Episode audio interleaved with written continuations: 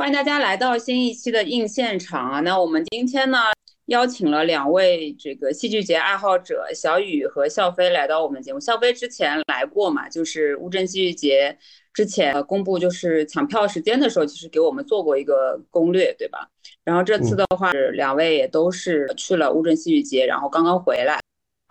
Hello，大家好，我是笑飞啊，也已经是第二次来了。嗯，对。啊，大家好，我是小雨，然后也是车厘子的好朋友，然后也是戏剧爱好者吧。我是差不多，呃，二十二号去的，然后二十七号回嘛。你们等于是差不多在中后期的时候，呃，去了一下乌镇戏剧节。那我们这次就来做一个这个快报吧。对，也是因为怎么说呢？就其实想说的很多，但是呢，就是我觉得还挺有意义的是今年。其实有很多新的现象，然后有很多新的，呃，跟往年不太一样的，就是争议也好啊，或者说是，呃，大家的这个样貌也发发生了不一样的变化吧。特别是这个观众啊，今年那个排排青年竞演的人非常非常多嘛，大家都想去排这个呃部分，所以我觉得可以，我们来聊一聊。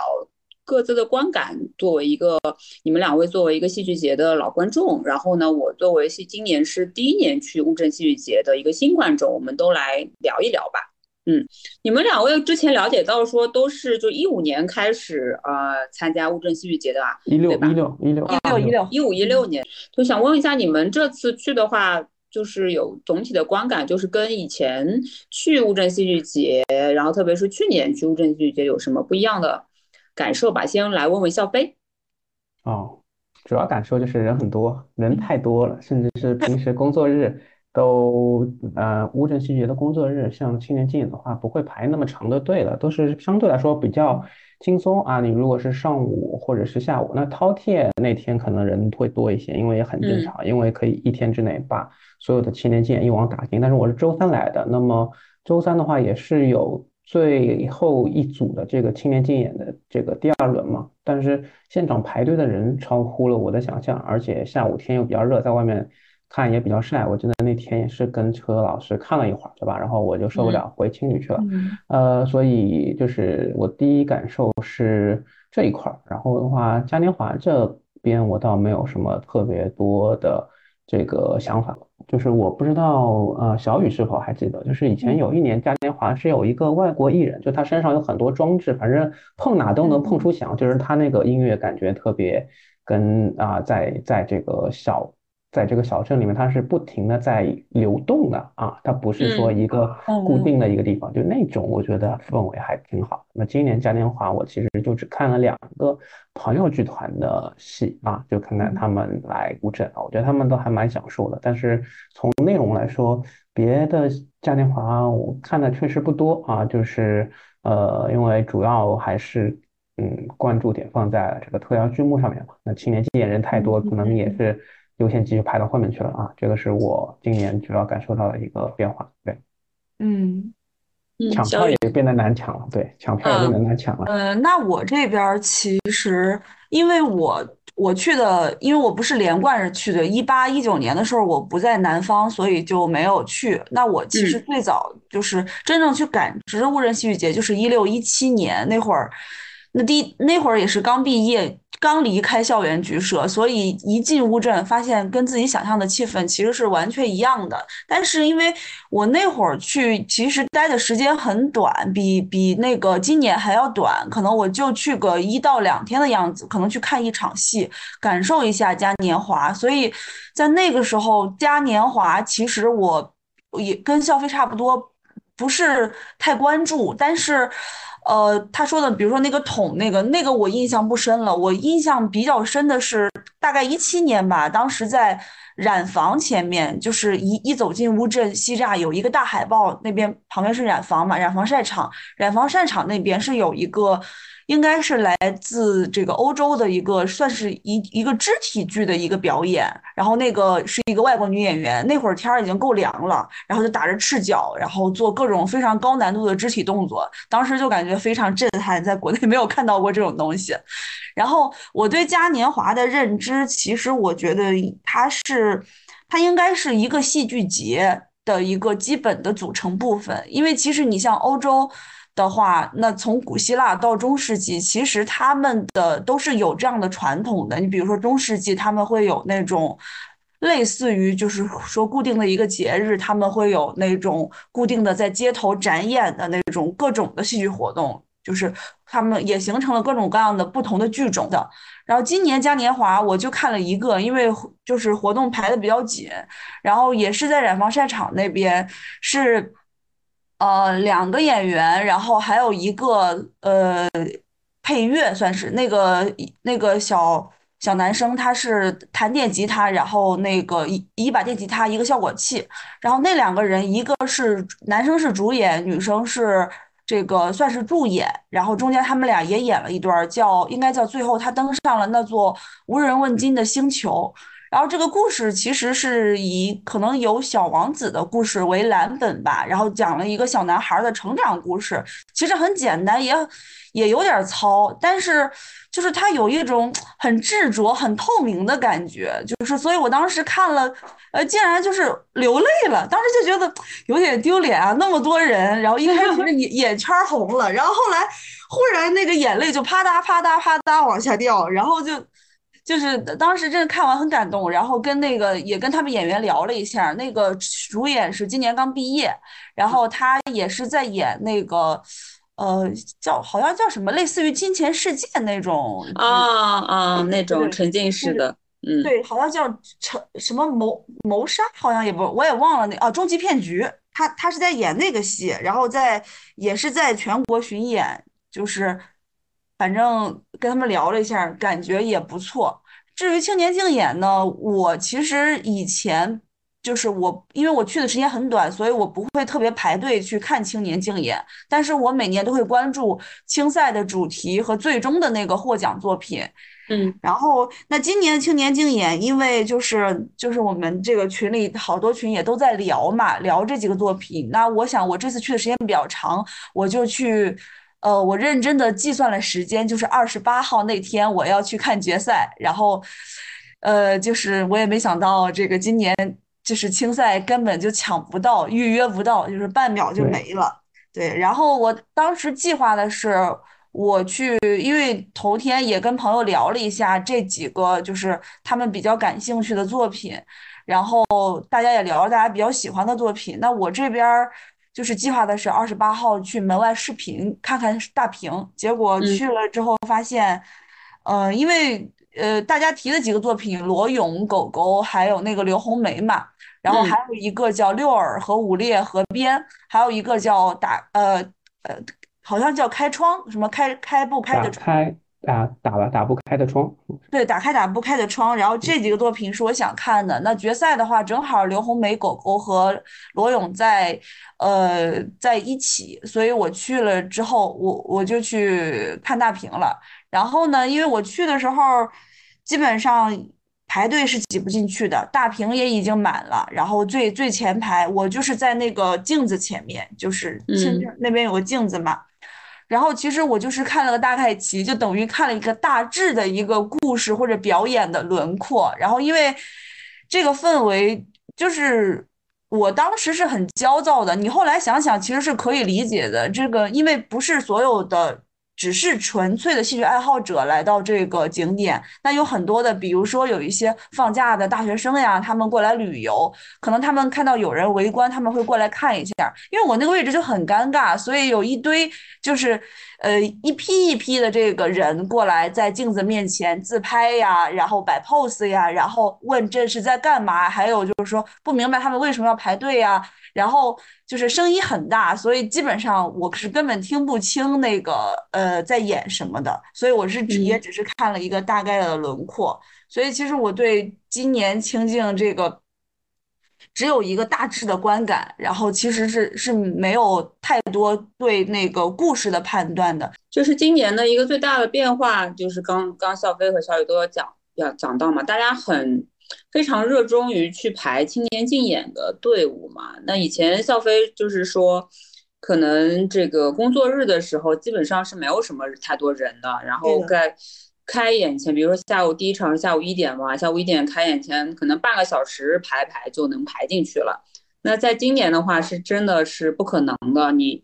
你要提前，等于说一点的一点的场次，你要可能早上八九点就去就去排嘛。因为我是工作日来的嘛，就他们说已经转到说这个八九点要去排，然后呢，可能只能排到，就是如果你排的晚的话，只能就是在就是地上看那个大屏第一场的就一点的，然后到第二场的。那组的话才可能能排进去这样子的一个状态吧。我觉得可能是因为大家抢到的，呃，正经特邀戏剧的那个票也不是很多，然后呢又，嗯，今年就是感觉有挺多挺多人就是。呃，可能因为各种原因嘛，比较有时间，比较有时间了之后，大家都比较热衷于去去排排清静嘛。就其实这个排清静说白了，就是你只要肯花时间待一天在那儿排队，你就是还是有很大概率可以看到，不论是大屏还是进去的，对吗？然后呢，就花时间呗。就大家还是就是排清静的，至少那边我感觉好像还是挺挺。挺爱花这个时间的，还有呢，就是中后期的时候嘛，那当然前期也有也有看到一些个别的明星。那中后期的话，就是听说王一博来了，然后在各个群里面疯传，然后在小红书也疯传，然后还上热搜了，好像他们说微博热搜了。我是什么时候知道这个消息的？就是那天，呃，那天在那儿其实是第二场的。第二场的终局吧，是那天在那个乌镇大剧院的时候，本来要去看那个逃生体嘛，然后在同一个场地，然后就看到各个群里面说有人说王一博来了，王一博来了，要这也在这场看那个终局，然后我感觉就是人群都有一种骚动的感觉，对，然后今年的一个显著特点就是，嗯，对，就是靠着王一博的一己之力，把这个乌镇戏剧节给冲上了热搜，对对，然后我的那个。我们那个群里面嘛，其实有很多这个观众是很多群友是没有去到乌镇戏剧节，然后也在那边传说，哎，你看到哪个明星啊，什么什么这样子在在问说有没有看到王一博，有没有看到这个那个的。就一个是今年感觉就是小红书上 PO 的 PO 文的就特别多，就是你知道为什么我感觉到这个小红书上的流量特别大是？我我也想发个小红书嘛，因为在运营那个那个账号，然后因为两边就是不能同时嘛，我不能同时切两个号，只有一个手机，然后我就想说，我我要想知道一下那个那个呃，就是在嘉年华看那个法国的那个蒸汽朋克的那个风格的那个剧团，我就想知道他们明确明明确的名字到底是什么，所以我就在微博上我说搜一搜嘛，那也许微博上有这个名字对吧？结果一搜发现微博上一条 po 文都没有。就是找不到，然后所以全部的流量，全部的那个乌镇戏剧节的 po 文，其实大部分都是在这个小红书上，嗯出现的。然后这个让我真的是有点惊到了，就现在的年轻人完全都不玩微博了，对不对？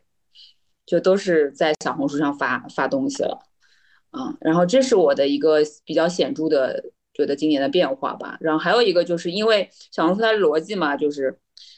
你搜过什么东西，它就会一直给你推这方面的东西，然后所以这个谁来了，哪个明星来了，哪个就是偶遇了哪个明星，其实这个是很快能够进行传播的嘛，所以可能到可能到周末的时候也涌入了一些，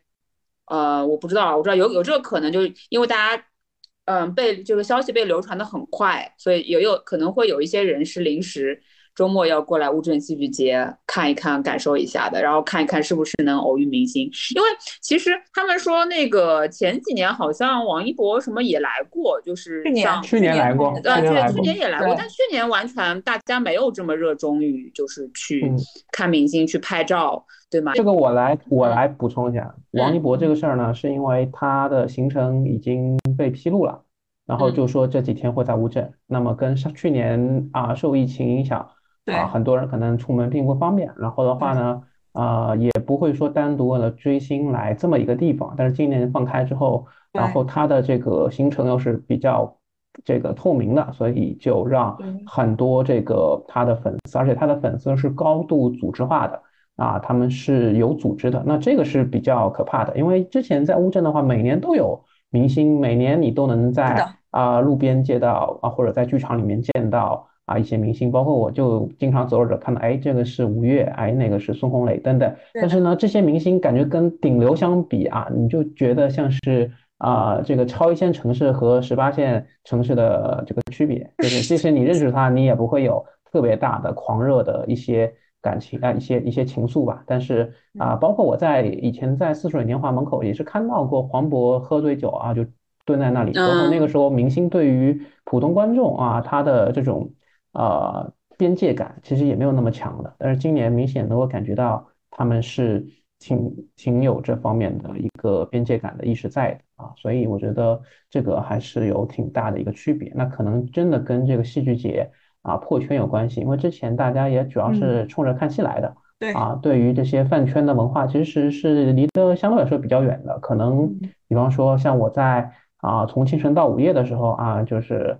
和老狼他们一起蹦迪，蹦完迪，比方说啊，就是五六个小时嘛，大家也比较嗨，然后可能。状态比较好的时候也也有合影啊，但是不是说直接就过去啊这种异异异性人格说啊那么去打扰他的一个啊戏剧节的一个体验这样子啊，所以我觉得也是有有有一些区别吧。对，当然我觉得另外一种层面来说也可能是一种好事儿，就是对于戏剧来说可能会让更多有消费力的这些。啊，顶流的一些粉丝了解到，在中国有这样一种媒介啊，然后他的哥哥可能一脚已经踏进了话剧圈，对吧？以后不要再拿那种啊 那种那那种演电视剧的咖位跟他相比，对吧？那我觉得啊，如果他能够通过这么一个契机啊，了解到这么一个啊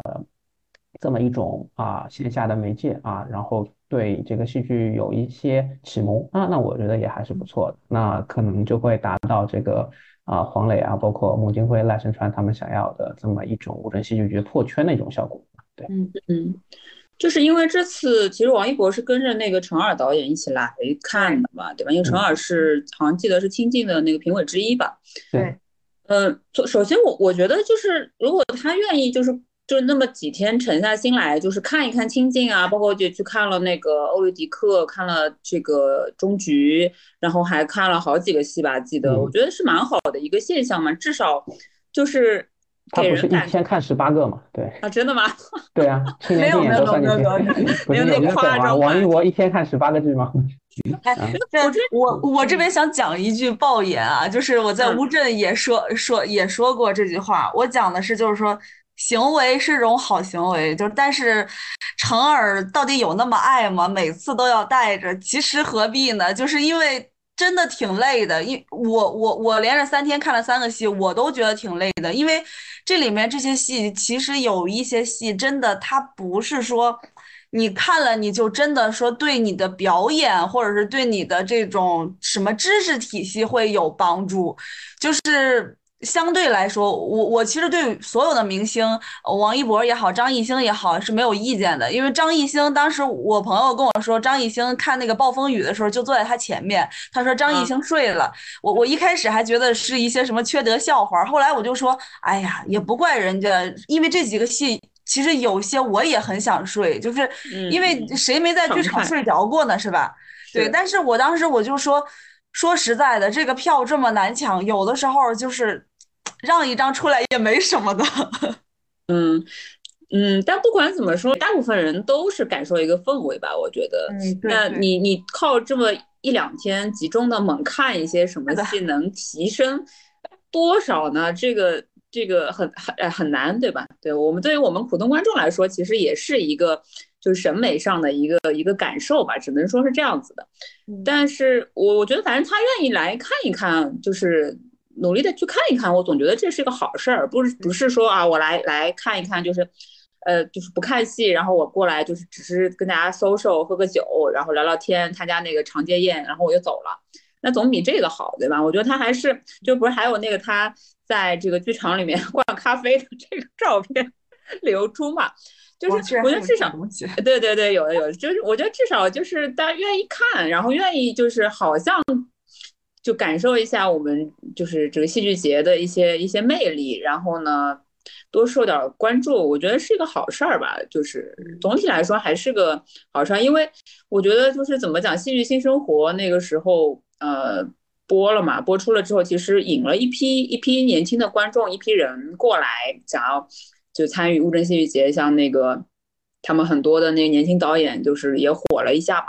但是我觉得就是，嗯，那为什么没有做第二届？为什么没有做第三届？为什么对吧？这个没有继续办下去，肯定还是因为它还是太小众了。说实话，它就是还是个小众的艺术，对它不不像其他的那个什么脱口秀的或喜剧大赛那么那么挣钱，对吧？或者是唱歌的一些综艺那么挣钱，它还是一个过分小众的一个一个艺术。所以我觉得，嗯，就总体来说，就是靠这个一些顶流啊、明星啊过来带带热度，其实是蛮好的一件事情。只是说呢，就是。我不知道，就是说这些就是明星的粉丝们，他们会不会有有多少是因为这个明星他本身，呃，也也想进来看戏，然后参与参与这个氛围也好，或者来学习学习也好，然后也会想要去在平时的日常的生活当中去进剧场看看戏。但我觉得这个肯定是相辅相成，有一部分人会被转化，然后有一部分人可能还是，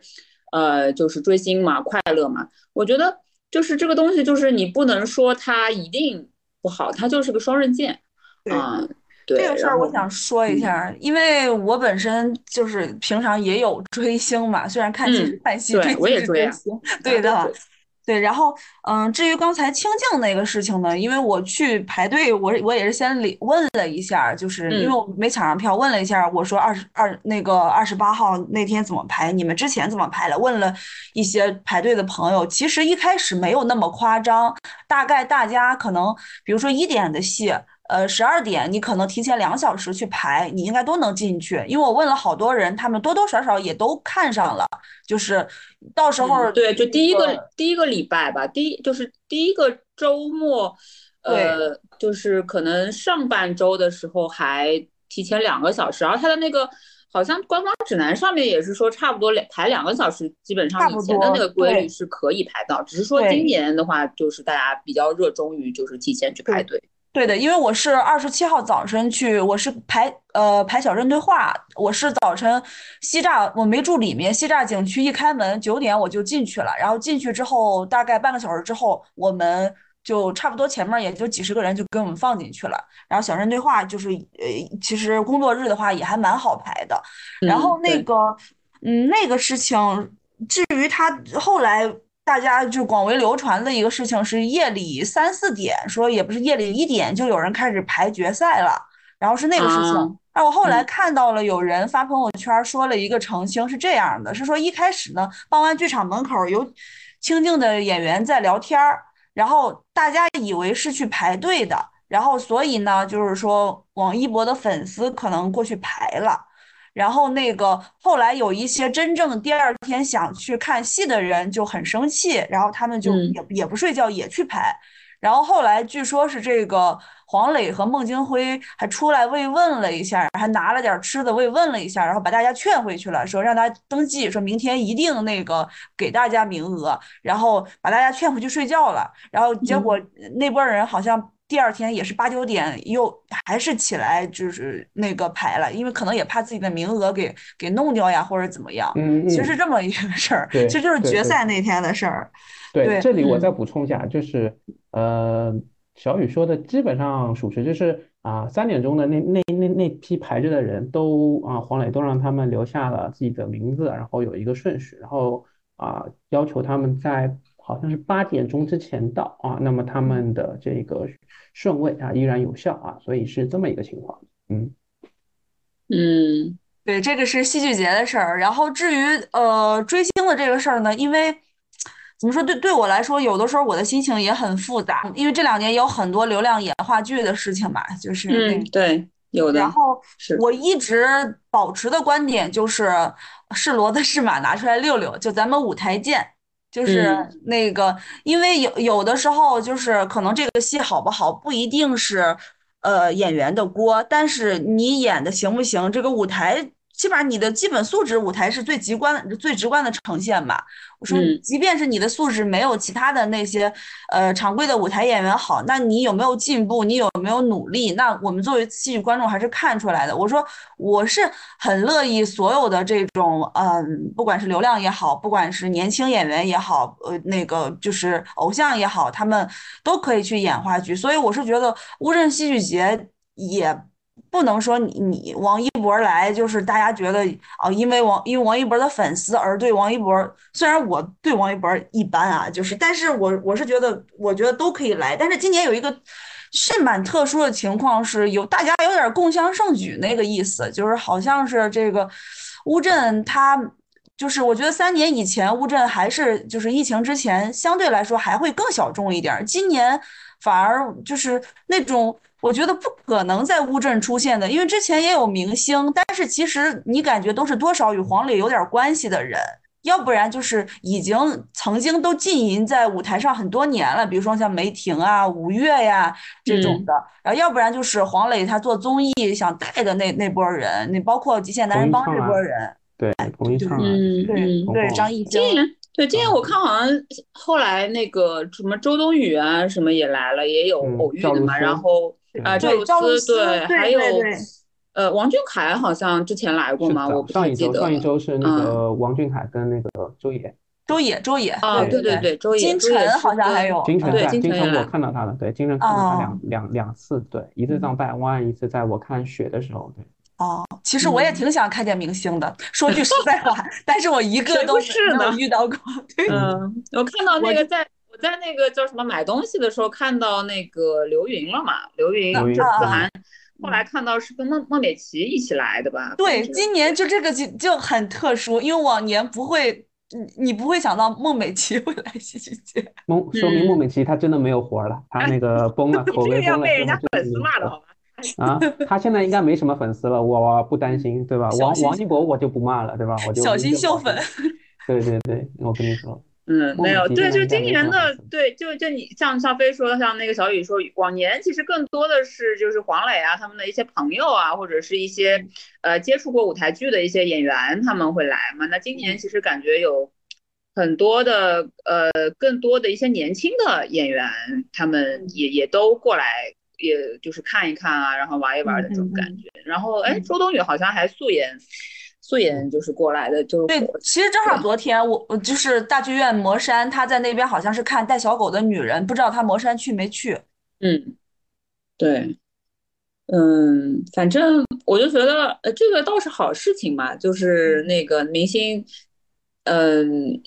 我觉得以前嘛你只能通过大荧幕，然后或者是一些。呃，影电影的路演才能看到这些人，然后你发会发现，哎，在这个乌镇这个氛围之下，哎，走几步说不定怎么样就偶遇了。然后他们有些也没什么架子嘛，就合影就合影了。那有些可能也是就是怕，还是今年还是有点怕吧。就有些可能就是戴口罩、戴帽子、戴什么，就是还是保护的比较好的一个状态了。大家也是比较怕说引起一些轰动啊，毕竟这个乌镇街上啊什么还是比较窄嘛。如果说人一多。造成一些事情都不太好了嘛，对吧？它还而且还有很多的游客旅游团嘛，它还是个旅游景点。我看到其实工作日到差不多周四的左右，有很多的大批的那个游客都都过来了嘛，里面所以还是周四的时候也已经比较挤的一个状态了。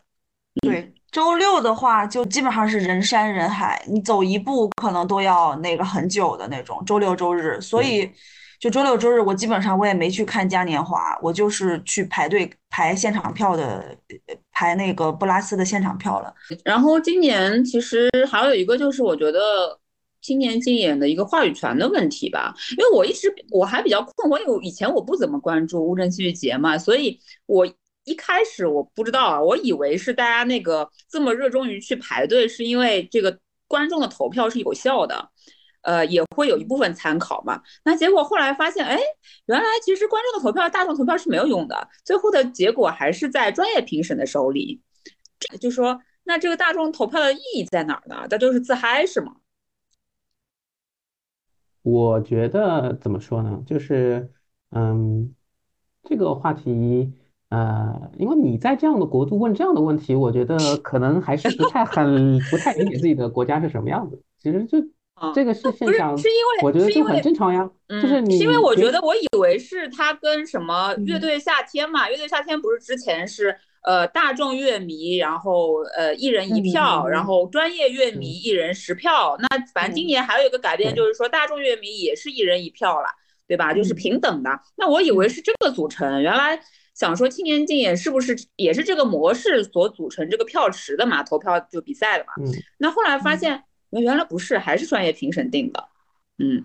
嗯，所以就有点困惑。对，就比方说去年吧，去年有一个戏很烂，叫《百年酒馆》啊，那这个戏的导演跟编剧今年也在啊，那做了这个狗狗，狗狗的就好很多啊，那狗狗好很多，对对，但是你说去年《百年酒馆》进这个决赛圈，其实也有很多人有异议，对不对？那么你说今年最终夺冠的这个剧目，因为我也认识里面一个朋友啊，所以我也不便说太多。那很多人呢？口碑反馈可能是并不尽如人意的，但是啊啊，包括从大家的这个投票当中的比率看出来，也是这么一个结果。我觉得这个投票比率其实是给观众的，就比方说第一轮的人有个投票率，对吧？他也会公布，然后你第二轮去看的人，你就可以去在时间上面做一个安排。那比例高的你就去看，比方说 C 组比较烂，那我不看 C 组，对吧？但没想到 C 组有一个最后得到了冠军，是吧？那这种事情就是。呃，人生的无常嘛，对吧？给你一点指导意见。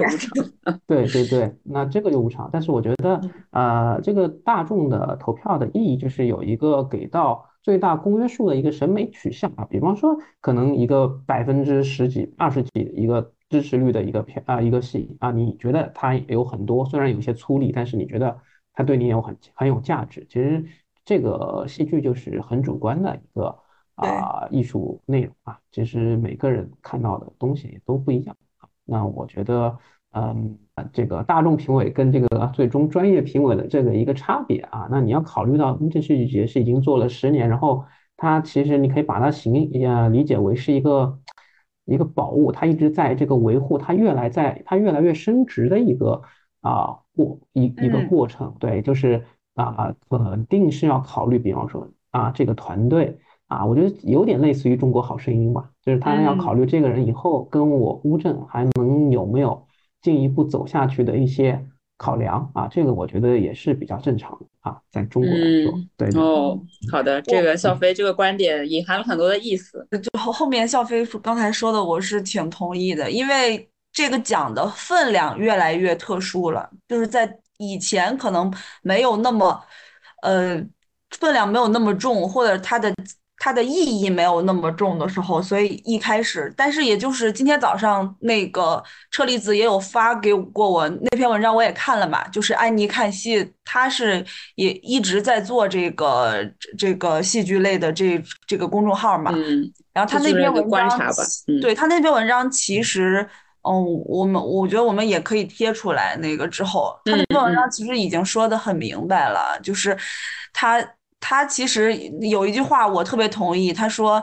他以前有一篇文章写说，戏剧作品有时好似悬浮于一个与当下中国社会无甚关联的地带，艺术变为了一种精致却又无害的文化产品。这是今年在乌镇戏剧之外的行业，是那个卖不出去票、空很多座位的行业，是那个很多乌镇戏剧节的观众未必知道的行业。然后后面那些话，大家就是。可以去他文章里看看，他基本上其实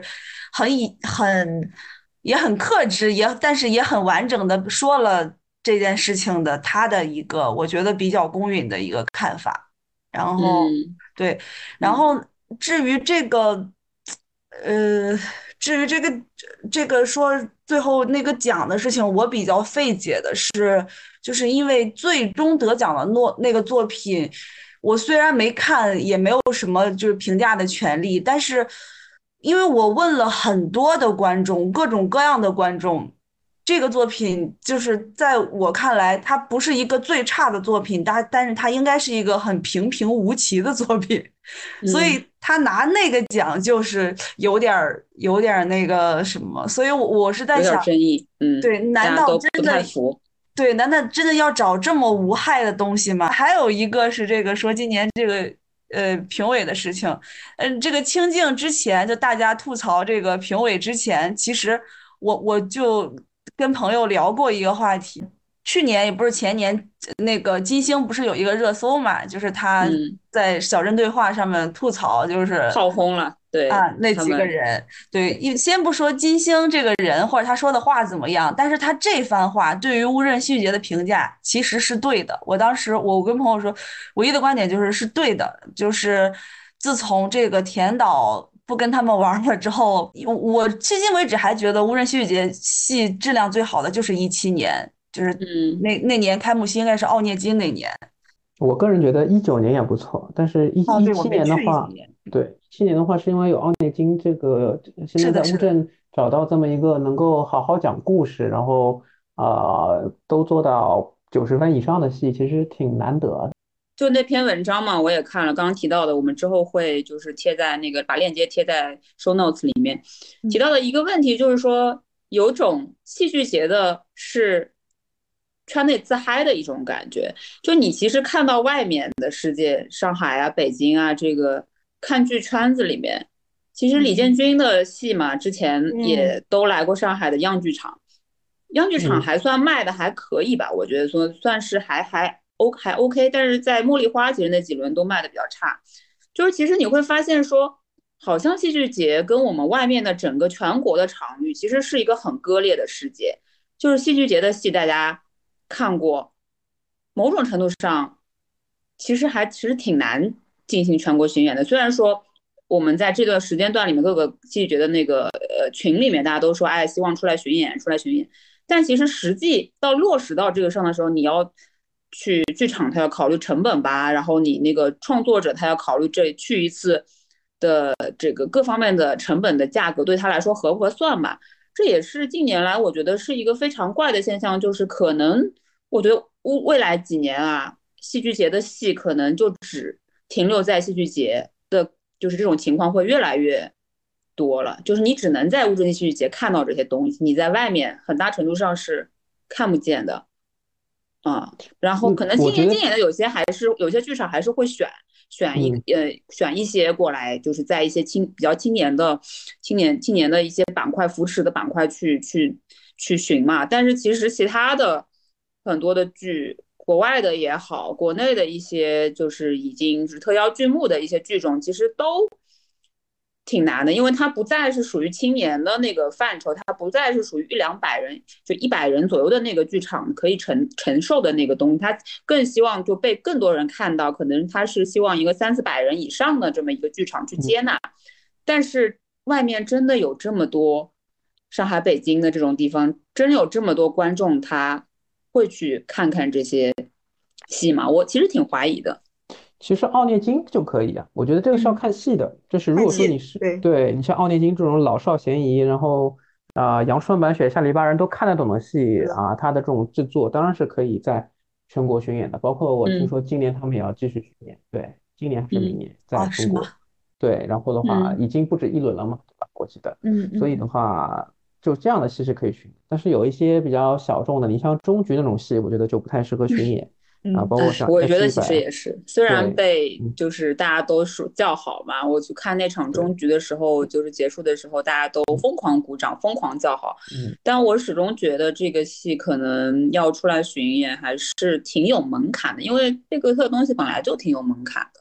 而且它又是一个更多的是看演员表演啊之类的一个一个东西。嗯对，其实你这么说，我觉得就是说，呃，我觉得有一个问题就是，今年整个演出市场，除开这种阿那亚或者乌镇戏剧节之外，其实也嗯不是很好啊。我那种音乐剧的领出来，音乐剧可能他们的粉丝、嗯他们的耐受嗯度都已经嗯在疫情后出现了一种比较麻木的一种一种一种音乐剧。今年也不算太好吧，要看什么样子。有一些剧也是卖不出去，即使有比较好的这个音乐剧演员，他也撑不起票房。他就是整体都是被演唱会呀、旅游呀这些东西去吸走的一些人群。嗯对，然后嗯本来本身加上经济大环境也不好嘛。嗯对，而且我个人觉得，其实演出市场受疫情影响的，呃，这个情况是比较小的，就是国内的戏剧来说，因为外国的剧团没有进来，然后嗯在城一个城市有限的戏剧表演里面，其实观众的选择相对来说是相对受限的，所以他如果看戏的话，反而是有在疫情期间是有利于那些有正常演出，即使是百分之五十也好，百分之七十五的这些剧目，我觉得他们其实反而是受益的。对，可能是之前已经有过一波这这一块的一些消费了。对，嗯，新空间不就是这么来的吗？对对对，上海的这个新空间，它这个小剧场的沉浸的模式，然后你现在看到说。就除了音乐剧之外，现在更多的话剧也在新空间这边上演了。然后之前我看到那个就是萧敬《桃花扇》的几个演员吧，就也陆续的都在开始上海这边演演话剧了。我觉得其实是一个挺，也算是一个，就大家有事儿做，不是说每年只指着一两个节去演演戏，然后平常就是就是处于一个比较焦虑跟迷茫的状态。至少你。面见不同的观众，面见不懂不同的这个地方的人，然后经常有有一些戏可以持续的去演，呃，直接的面对观众，我觉得就是一个好事儿吧。嗯嗯，但是但是可能有些戏就是有一些，就像萧敬这次那个罗罗曼蒂克偶尔到来，其实我就觉得，嗯，它还是一个相对更，呃，在。测验这个传统的观演关系的，就是剧和观众的观演关系的这么一个剧吧，它总体上来讲还是挺难在其他的地方被看到，或者其他地方被什么样的形式去看到。其实面临的一个问题就是，普通观众他不在乎素人在台上演戏这回事儿，就是其实只有在戏剧节这个场域里面，大家都是热爱戏剧，或者是有一些。呃，业余演戏的经历的人，他才能完成这个戏剧表达嘛。那其实普通的观众，他其实就是等着在在在看明星演戏，或者是在台上看专业的演员演戏的看的一个状态。他其实不太在乎说我要去台上演戏，然后你这个所所给大家的这个观演关系的转化，然后这些东西他都不不想，没有达到这个程度去思考这些问题。所以对他们来说。这个东西，这个戏可能本身，如果在台上看素人演戏，对他们来说是一个不太有吸引力的事情吧。我个人觉得，其实，其实这样的，就是至少我是我的观感是在整体上，乌镇戏剧节其实肯定不是往小众了。当当然，他选选戏的。选戏的这个路子，你要从这儿看的话，它不太好看。但如果说是从乌镇戏剧节的整体这个观众来说，肯定是越来越大众的，就人群，就是等于说人群。分成了各种各样的不同的种类的人群，然后人群也开始分层。因为我当时在排布拉斯的时候，我当时前后坐，呃，就是当时跟我一起排的后面有一个姐姐，她是比我大十岁，从武汉过来的。然后她其实是说去杭州旅游，看到了乌镇戏剧节的这个这个广告，她才。他去年才来来看了第七天，来看了樱桃园，然后那他其实他是一个英语老师，但是其实他也不看戏，所以其实那比如说我们都说，其实樱桃园我们不太接受孙俪的这个表演，就是去年的这个樱桃园，然后那他觉得孙俪很厉害，在舞台上能跳这么久的时间，能跳芭蕾怎么样？他觉得这个表演他很震撼。其实，嗯，这样我觉得你。你虽然我我我是觉得那个不一定是这个戏剧创作者想传达给观众，但是我觉得就是只要你愿意进剧场看，我觉得都是好事儿。然后那我后面一个就是一个也是跟我一样校园剧社出身，看很多戏的一个男生，他甚至当年是连着两年的林兆华戏剧邀请展他都去的，然后所以我们俩还盘了，就是包括那个。就是波兰，就是因为我们看的几个戏基本上都是波兰的剧团的，然后讲了一下什么东欧戏剧的一些理论知识，他就非常专业。但是就是我们三个人就在一起聊起来，然后有时候那个姐姐就会问我们一些知识啊，就说李道华是谁呀，布莱希特是谁呀，就是也可以聊起来，就是那个就整体也形成了这样一种氛围。然后当然确实会有一些观众，我觉得是有点太。过于的去审视了，就是，哦，我我我其实不太喜欢看完戏立马就骂的，就是因为我交了钱，我要进来坐牢。其实这件事情我觉得是不对的。因为今年的其实蛮多戏是，怎么说，它需要你稍微了解一些那个原始的文本嘛，然后需要了解了解这个它的故事到底是大概讲一个什么，所以我觉得做功课这个事儿是，其实我以为是一个乌镇戏剧节的，就是必须要做的一个事儿嘛。你没做功课，然后那你当然看不懂，你看不懂了，然后你就觉得这个戏是烂。这这种逻辑其实我自己是不太接受。那你如果说你觉得你看不懂，那你回去再看看剧评啊，然后再看看这个文本的，呃，原来的那个讲讲的故事啊，我觉得如果能有这种回去再了解了解的心，都是挺好的呀。但我就觉得那些，就是你一没做功课，二看完了立马就骂难看的，然后他就是不经过一个思考，然后也不经过一些。去了解他就发表意见的人，我觉得这个是我觉得就，反正对我来说，嗯，不太喜欢这样的，嗯，对，对于你说刚才就是巡演的事情，因为当时我去之前，咱们俩有聊过这个适不适合巡演这个事情嘛，所以我在乌镇戏剧节的时候也跟有一些朋友聊，然后他们当时说了一句话，也也算有点点醒我，他们说，哎，说这个戏。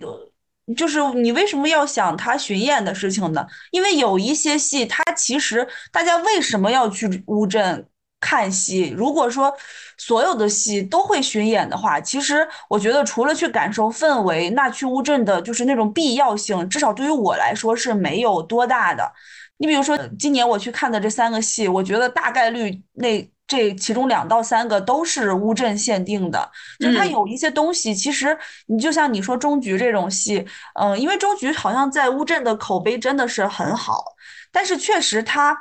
那它不适合巡演，不一定是这个戏的问题，它其实是题材的问题，然后那个和观众的问题。那我那次看小人对话的时候，其实于荣军也说了嘛，然后于荣军也说，他就说。呃，因为他是谈改编嘛，他说我们跟就是我们创作者跟观众的关系，他说其实我们也不希望观众一上来就跟我们有一个对抗的关系，我们可以就是哪怕你不喜欢，我们也可以好好说，就是好好说这个怎么不喜欢。那至于为什么我觉得今年会有那么多直接的评价呢？就是而且一看这个人其实也是经常看戏的人。我有一种感觉，就是刚才笑飞也说，三年给就是这三年也给了国内戏剧的一个喘息期，然后有了新空间，有了亚洲大厦。我觉得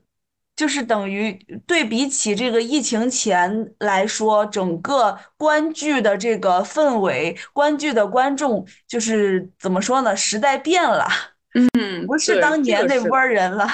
这个是真的，就今年其实涌入了很多的。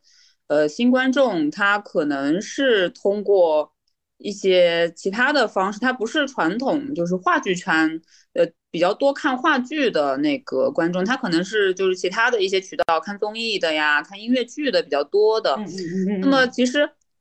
你想，就是比如说商业化的一些音乐剧嘛，现在市场上那些相对比较知名跟卖座的剧，它还是在讲故事，然后它很多的。因为有些是小嘛，小它还是能传递一些小的一些议题，比如说是一些女性的议题呀，或者说是一些什么悬疑的故事的议题呀。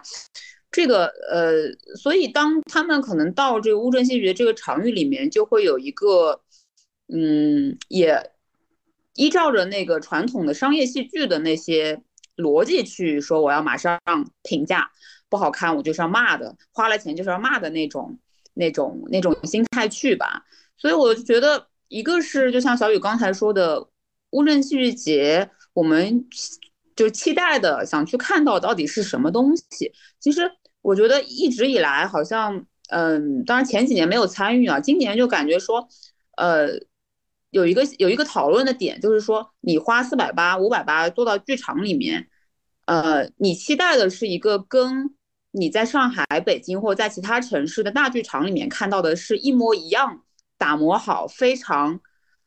呃成熟的一个商业剧的那么一个逻辑的东西，其实是不对的。这个预期本身就可能有点错错位了，因为戏剧节嘛，那你能看到就是新的东西，相对实验一点的，然后相对就是国国外的更就是国外的那个比较先锋的，或者是国外的那个柏林戏剧节呀之类的，他们过来的一些就是节节里面，也是戏剧节里面最呃就是最受瞩目的一些新鲜的戏嘛。那跟你在呃西区或者在百老汇他们那个场域里面看到的那种比较商面向商业化，呃比较面向普通观众的那些商业化的剧肯定是不一样的，对吗？所以我就想说，那这个问题就是说。我们到底期待在戏剧节看到什么样的作品？现在我就感觉大家还是其实是越来越发保守的，就大家期待的东西就是，首先要看得懂，第二要合我合我的胃口，对吗？就是很多时候这种容错或者说是去抱着欣赏的，然后再去研究研究他想要表达的那个文本跟他改编的这个呃出来的这个状态是个什么关系的这种耐心，其实是。越来越少了吧？嗯，笑笑飞先说一下吧。对，他在戏剧节看的戏比较多，应该我觉得他应该感触更直接一点。对我今年其实没怎么看，我只看了两个，一个雪，一个童话传奇啊，我觉得都是挺满意的。童话传奇。对，然后像终局和布拉斯本来是我想看的，但是嗯，确实收票现在跟以前的情况有些困难，而且我现在不愿意。就是花特别长的时间去在啊用一些老方法，或者说去现场排队啊。现在现场排队要花五六个小时，我觉得这个世界上没什么戏值得我用五六个小时去排队吧。对我我我已经过了那个阶段了。对，然后因为我以前也有跟车厘子说过，如果我在排话剧艺术中心的话，那我排队那意味着我买的是一种。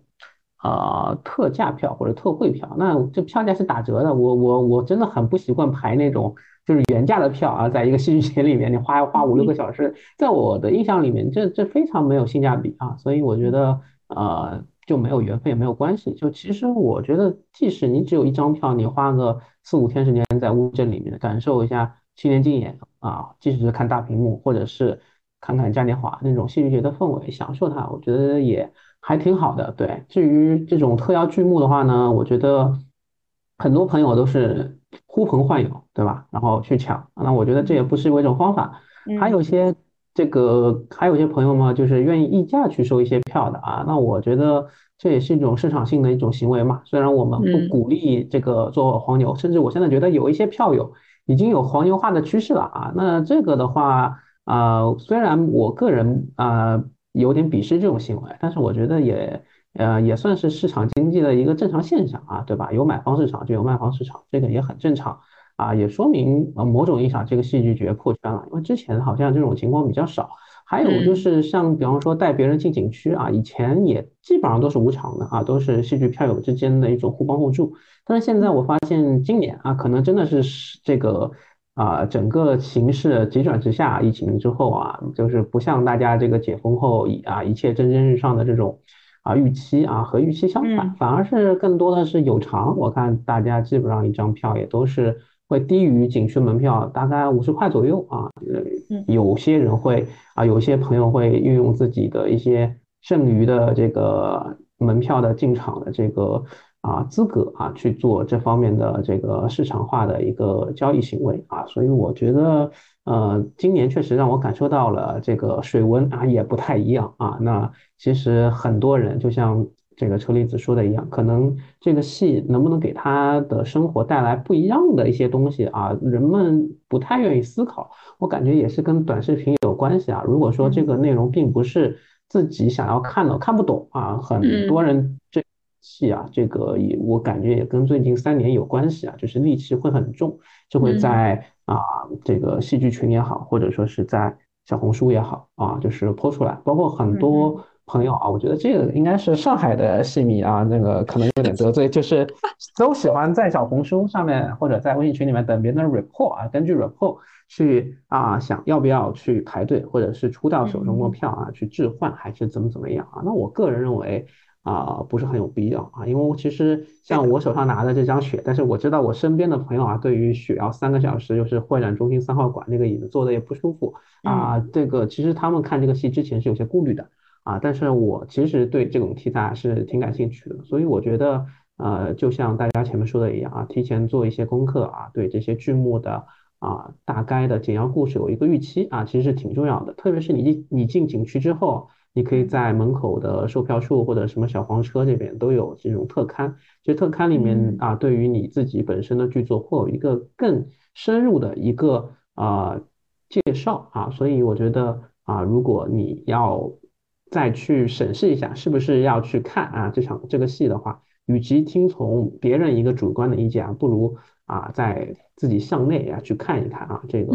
啊乌镇这边的一些记者他们的这个采访啊，包括我看这个特刊的主编也是吕燕妮，吕燕妮，对对对，他是一个非常有经验的戏剧媒体人，对主编了，所以说我我觉得与其相信啊一个你并不认识的啊一个。观众啊，当然也没有说观众不好啊，那你也可以这个跑量，对吧？跑量综合出一个大公约数的一个意见啊，那也可以。但是我觉得，也既然有人在前面把一些对于剧啊这个戏剧的导演，包括很多这个特殊的灯光啊这些演员啊，已经有一个专访啊，你不妨再去深入了解一下。嗯。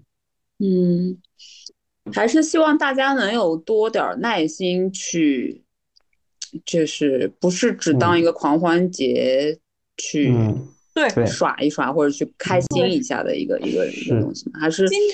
对。对静下心来多再看看这些剧目它背后的原著也好啊，或者说是影视作品也好啊，嗯嗯对，因为我现在就总感觉那个疫情三年国外的戏就是没有办法。大规模的进来嘛，嗯，大家其实也以前不是有那个新天地剧展嘛，每年在那个上海新天地这边，其实是有一系列爱丁堡易碎或者是阿维尼翁戏剧节的作品会，嗯，以一个比较便宜的价格，然后过来演的一些，通常都是一些小戏哈，那规模不大的，嗯，但其实因为疫情这个很好的每年一次的这个机会就没有了，这个传统没有延续了之后呢，大家的耐心也没有这么多了，然后呢。他其实期待看到的东西就是，可能讲故事，然后讲的议题和讲的内容都是他自己比较感兴趣的一些东西，所以对那些可能，因为你知道，就是世界世界上的其他的，特别是欧洲国家，他们的戏剧工作者最前沿的，他可能想的那些议题是。就跟国内的年轻的群体其实还是挺割裂的吧，比如说，比如说环保议题，然后还有那个人跟宇宙的关系啊，或者说是从传统的经典文本去寻找一些当代的，就是一些意义啊，去把它复排出来，再改编出来，对吧？那这些东西，就是大家真的现在的观众真的关心吗？说现在这个大的环境的情况下，是不是？这些东西已经过时了，我们爱看的就是，呃，一些比较容易去消化的，因为经济大环境造成的嘛，大家生活的压力大，然后，呃，整体在这种可支配的收入也不那么这个富裕的情况之下，他期待的就是我让他的紧张的工作和生活。对吧？的一个一个释放，那他需要的可能就是爆米花式的一些一些东西，所以这个让大家去进一步思考这个当代戏剧是什么，然后进一步去思考说，哎，全球的戏剧人他们所在思考的东西跟我们国内的这个戏剧人所思考的东西是不是不一样呀？这方面的空间其实是，嗯，可能会越来越小。所以我就觉得讲到说最后一个话题就是以后还来不来乌镇戏剧节嘛？反正我个人还是说有时间我还是很想来的，因为为什么呢？一个是说就是一个现实，就是说很可能这些呃全球其他的国外的那些先锋一点的戏，或者说那个戏剧节上的一些得得奖的或者大师的一些戏，很可能就是你在上海。有也不一定能看到，或者也不一定有时间去看了。所以在戏剧节能整体这个那么几天的时间能够集中去看，我觉得还是一个不错的选择。就是这些戏你在其他地方看不到嘛。啊，还有一个就是，呃，就还有很多的朋友吧，我又看到身边有很多朋友，然后不论是他是非直剧团的，还是他是专业的演员和导演，他们还在持续的。开发一些给大家一些思考，然后给大家一些呃反思的那么些东西，而不只是去做出一个卖座的戏，而不只是请这个票有票房保证的明星演员来演。嗯，我觉得就是这个戏剧节还是承载着很多年轻创作者们他们想要创作一些呃不一样的东西这样子的一种精神诉求吧。所以我还是大概率如果有空的话，还是挺想再再来乌镇戏剧节的吧。你们呢？你们什么感觉？我是肯定会来的，因为不管别人说说乌镇怎么样，对我来说，乌镇其实还是一个乌托邦。当然，呃，我肯定也是为了来看戏嘛。那但是我也不排斥看到明星这件事情。我然后 平时没时没时间去追星，然后对对，其实其实我我刚才 对，其实我刚才有一个想法，就是你刚才说那个戏的事情嘛。然后那个，因为我们刚才提到那篇文章，安妮也说了，她说青年竞演今年的其实就几个主题嘛，代际关系、爱情、内卷啊。那个文章是好像另外一个，不是他自己写的，是可能邀约的吧？对，其实因为因为确实，呃，他说的对，因为因为今年这个青年竞演确实主题大概就是这项包包括女性主题的这么几几个主题。嗯，安妮她说的是，她觉得我们跟西就是可能。我可能你觉得就是全球共同体是那个这个已经是相去甚远了，我们可能跟西方社会思考的这个议题已经不一样了。嗯，我不是很同意。我我是觉得他他说的这个说法是有他一定的道理，但是我不是完全同意，是因为我觉得西方是有戏剧传统的，或者是西方的文化传统跟我们的文化传统是不一样的。那在两千多年前。那个古希腊人就开始思考那个命运了，他就开始在戏剧作品里把无形无形的命运加注进去了嘛。那今年看的这几个戏，这些戏，比如说那个呃，因为我我是排了一下这个呃布拉斯死后回忆这个戏嘛。然后我排那个戏的时候，是因为我也没有别的事情干，因为外面特别挤，特别多人，我还不如在那儿排队跟大家聊天儿，反而还聊出很多新东西，甚至跟那个罗勇的演员去交交流考研心得这种事情还蛮精彩的，甚至更精彩的是碰到了我的，就是我我我差点要骂我们学校，结果碰到了我的大学老师，就是呃不是我大学老师，是在我们大学教书的一个老师，嗯嗯。就就是这个是只有乌镇才能带给我的那种那种快乐，就是只有乌镇才有这样的氛围，至少在现在在现在的国内，然后就是大家戏散场，然后有人聊，然后你顺便接了那个话，没有任何人觉得你很奇怪或者很陌生，然后甚至看完布拉斯那天的，就哦，我那场也是有幸一博儿同场，然后。但是我没有看到他，因为我是加票进去的。在就是结束的时候，我们去吃羊肉面。就是你们上一期节目，我听那个萧静也说了嘛，就夜里的乌镇非常的漂亮。然后看到刘天琪他们团队的人走过来，然后正好就是对上眼儿了，然后就大家相视一笑，挥挥手，然后。就是只有在乌镇才有这样的感觉，就包括那些以前就是所谓的明星，呃，喜欢戏的明星，他们也是，因为我看魔山的时候是黄香丽嘛，嗯，黄有黄香丽在，我看到小红书有人 PO，就是他碰到本玉嘛，张本玉在旁边，然后，嗯，对，还聊天呀什么的。那个，我是觉得是只有乌镇才能有这样的氛围。那至于这个戏，你今年你就比如说，嗯，魔山和死后回忆，还有欧律狄克，包括其他的戏传达出来的气质，我觉得其实他们所。表达的那些东西，其实是西方现代社会所谓的，就是比较安妮说的后人类主义。你包括就是从等待戈多啊下面下来的这种，包括现代派、后现代解构与建构什么这些东西，其实西方已经反反复复讨论了很多年了，只是说。只是说这几年就是经历了这么三年的一个变动，就是大家其实有一些感触还挺深的。因为我在闭幕戏《魔山》的时候，其中有一句台词说他是无症状感染者，然后大家全场都笑了，就是笑得非常统一。所以我是觉得这些命题其实是它其实是。普世价值的东西，然后反而就像我那天排布拉斯的时候，跟那个旁边那个男生，我们俩聊的就是，因为你看的多了之后，反而你也更想去回到故事，或者是回到更经典的文本去解析这些东西。比如说，你更想再回莎士比亚，再回古希腊去看那些东西。还有就是说，那关于东方的叙事传统，那你也愿意说从东呃戏曲史里，或者从我们的文化叙事传统里再去拿出这个故事来看看有没有说能把。呃，形式和内容都融合的很好。因为今年布拉斯这个戏虽然对我来说，我觉得不是最惊艳的，但是我觉得它就是因为它既完成了形式感，然后又完成了它的故事性。它虽然做了三条线，但是它故事讲的。大家都能看得很明白，就是他虽然故事也打碎了，但是大家也是很，因为布拉斯至少就是是我看三个戏里最轻松愉悦的，嗯，就是你观演过程其实并没有那么苦大仇深，然后也也不像坐牢，对，所以我说，我说，我觉得其实这件事情是有很多讨论的空间的，但是前提是就是我们还是会讨论，而不是一竿子打死什么破戏，什么破戏剧节什么的，然后我觉得是这样的，对，那。乌镇对我来说，我是肯定还会还会来的。我我对乌镇就是，就是是你再怎么着也要看戏的嘛。对，嗯，肖飞呢？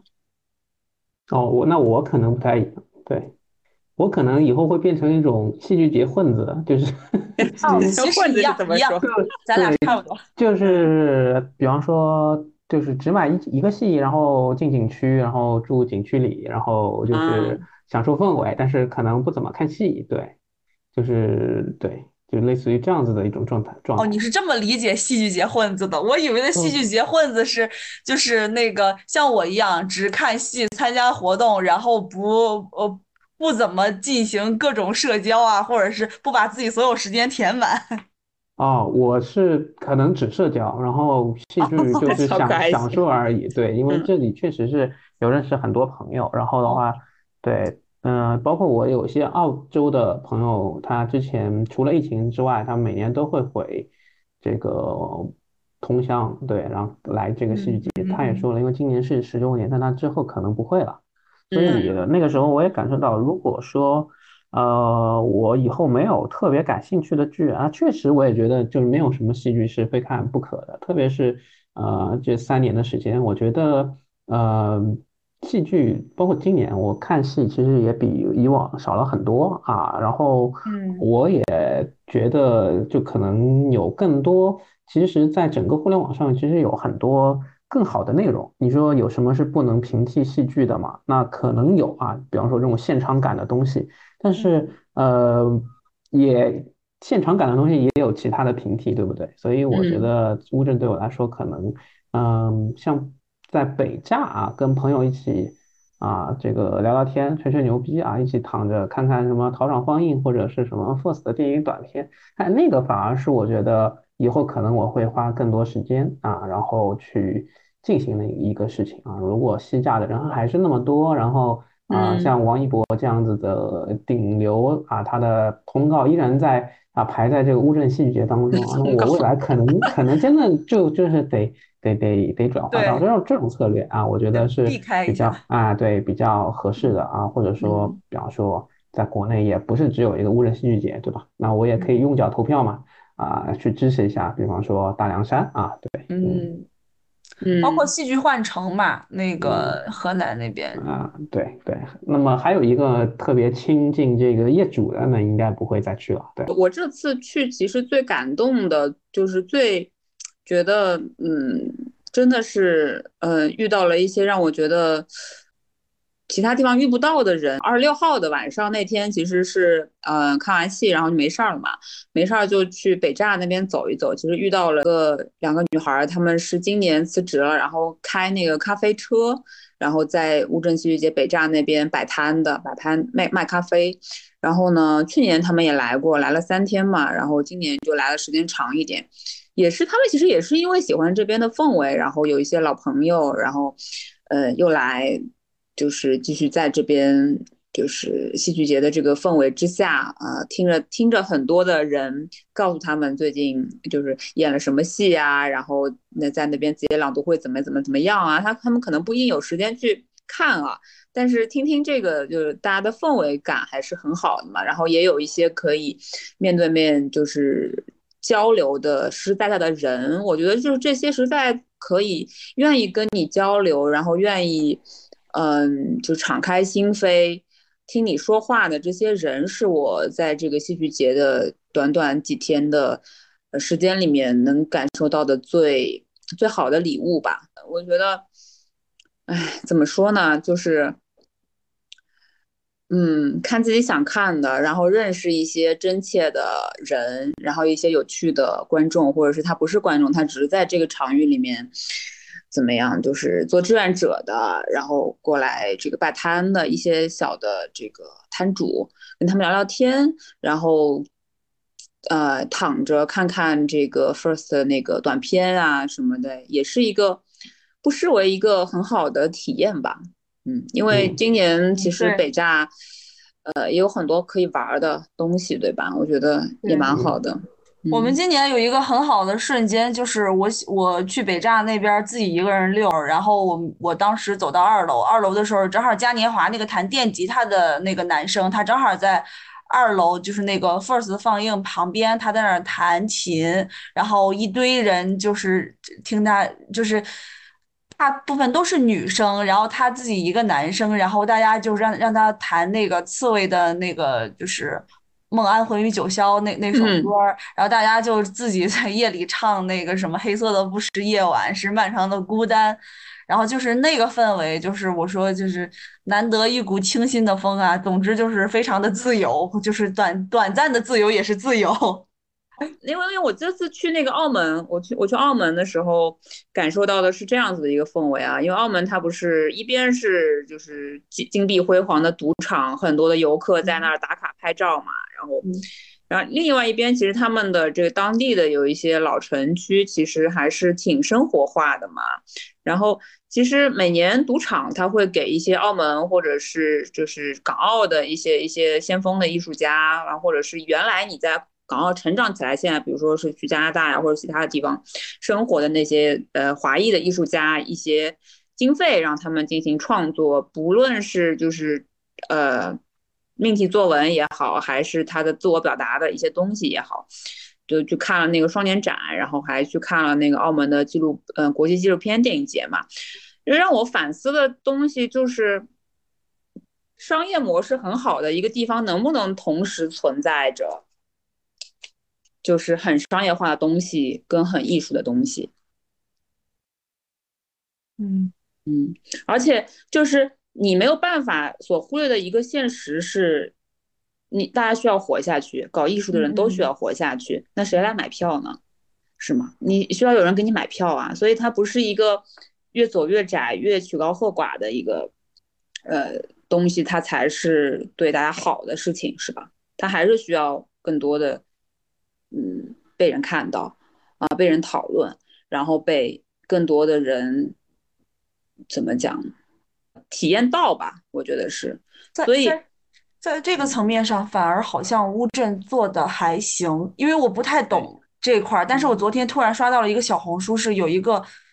讲合肥营销的一个人，他讲了乌镇是怎么把这个乌镇模式是怎么把这个营销做起来的，然后就还被陈向红转发了。所以其实这个具体，我其实因为至于商业这块，我确实我也不太懂，所以我我我我也很费解，所以所以我不知道，就是就是也想听听你们俩怎么怎么看这个问题。这个。很难讲呀，毕竟咱也不是搞实际搞产业的人嘛，也不是，嗯，也不是就是说实际操作的人，可能。但我之前常听到他们说提了一嘴，说其实可能他们主办方对今年的预期就人流量还是要更高一些，觉得疫情开放了之后，因为去年真的是太惨了嘛，去年很多人被封了，然后过不来之类的。觉得他们好像本来主办方就是对这个人流量人次上面还是要，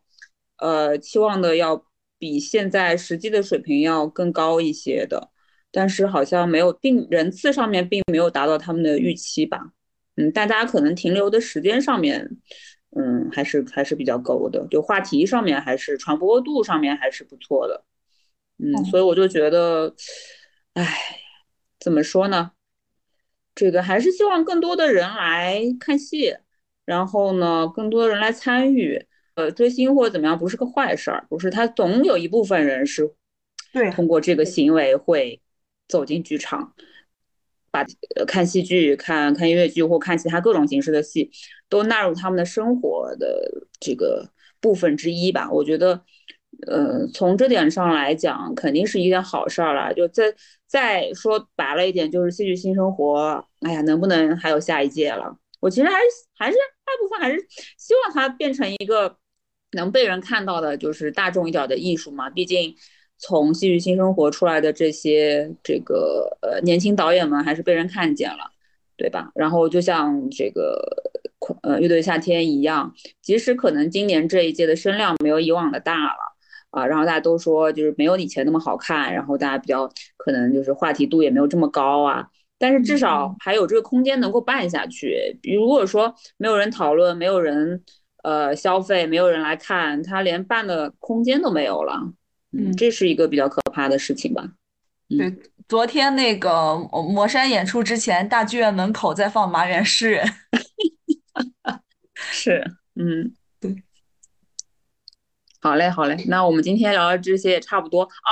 其实很多戏的那个，呃，就是具体的评评价，其实我们都没有聊到嘛，那。像呃，这次在乌镇一直也比较活跃的馋猫看戏，他们播客主理人麦昆老师也是采访了很多亲近的这个呃选手吧，然后之后说也正在节目正在剪，然后陆续会放出来，大家可以感兴趣的话，对具体的亲进的剧目也好啊，就是的一些评价和一些就是啊主创的采访，可以到馋猫看戏那边去去看一看。然后呢，还有像我们这次就是在乌镇的这个呃文化有限的星光老师，他在自己的播客叫星光游乐园里面，据说也有计划就是上线这个乌镇戏剧的体验，因为他今年其实也是第一年来啊，他以前也没有来过，今年第一年来感受，然后看到那个孟京辉的臭虫，对，被创了是吧？被创了，对，第一天就在我们群里面 破口大骂。那大家 对有兴趣的话，也可以去听一听他的私人的感受。然后像呃，还有两室一厅的主播嘛，两位女生，她们也是参与了前半段的这个乌镇戏剧节。然后这个一个专题节目其实已经上线了啊，然后大家可以有兴趣的话，也可以去听一听。然后呢，我自己这边的话，其实。嗯，之前的乌镇戏剧节的这个专题的节目，呃，跟笑飞还有我们的月月同学去做过一期。那在之前呢，就是有呃采访今年也是特邀剧目的呃之一的那个呃罗曼蒂克偶尔到来的导演肖静，他的上一部的乌镇戏剧节作品《桃花扇》，啊，有对他进行一个专访。然后呢，还有这次的得奖就是得奖的选手啊，林希儿的啊。也是一个嗯，在对刘红梅、林希儿，她之前的在上海这边的一个小戏吧，女性的小戏叫《你想吃雪糕吗》，然后也有一个专访吧，大家有兴趣的话可以去听一下，我们的链接都会在 show notes 里面呃写出来的。那好的，我们今天的这个本来说是要一个乌镇戏剧节快报啊，这已经录成慢报了，慢报了，对，这已经已经录成比较长的节目了。我补充一点，刚才说臭虫，因为我去的那场小镇对话正好是布拉斯的导呃导演和讲文学改编的布拉斯的导演和臭虫的这个戏剧构作，就一这两年一直跟着孟京辉的那个戏剧构作叫塞巴斯蒂安，他们叫他赛哥。然后他，就是他在现场的那个整个的那种魂不吝的气质，那种一股没睡醒不想上工的气质，你就很能理解，就是说他为什么会改编成 就把臭虫改成那个气质。对，但是我其实还是想多少为梦导说两句话，就是因为臭虫这个作品是马雅可夫斯基的嘛，那他其实是应该是未来派，他是一个诗人，然后也是一个作家，然后那他的那个风格其实说实在的，相对来说。呈现出来就是你，其实你能知道就是大概把人创造的原因是什么，但是大家其实也可以去多了解一下，就是这个原作者。然后当时这个赛哥就是在虽然很不情愿的说了一些有的没的，但是他最后说了一句话，他说《臭虫》这个作品是指向未来的，他说是寻找新世界、新人类，但是主要是就是新人类主要是寻找新女性。然后我大概从他的那个英英文的这个听出几个单词，他说的是什么 next time next woman，然后当时也爆发了那个全场的一些掌声。总之，哎呀，怎么说呢？就是这个行业里面各色人种肯定都有，对吧？有想挣钱的，有想当保持当艺术家的，然后有想说在当当企业家扩大扩大圈层的，每个人的目的都是呃不太一样的。但是呢，有这么多人关注这个这个戏剧。我觉得某种程度上的喜欢戏剧的那帮子人还是挺有一些理想主义的倾向的吧，因为呃做其他的啥投资不好，要做一个这么慢的回本慢慢的一个事情嘛，对吧？而且又是很费劲，你本身这个舞台艺术就是要多方努力，每一场都是有很高的危险因素的一个一个很慢赚钱很慢的东一个一个东西，对吧？我觉得哎呀，怎么说呢，在这个行业里面每年。啊，有这么多越来越多的人关注、喜欢讨论，啊，看看戏，嗯，花钱了，不是不花钱看戏啊，花钱了，我觉得就是好事吧。嗯嗯，好的，那我们今天的节目就到这里啦，下期再见。嗯，谢谢两位的到来。嗯，谢谢两位跟我聊天。好的，拜拜，拜拜，拜拜，拜拜，拜拜。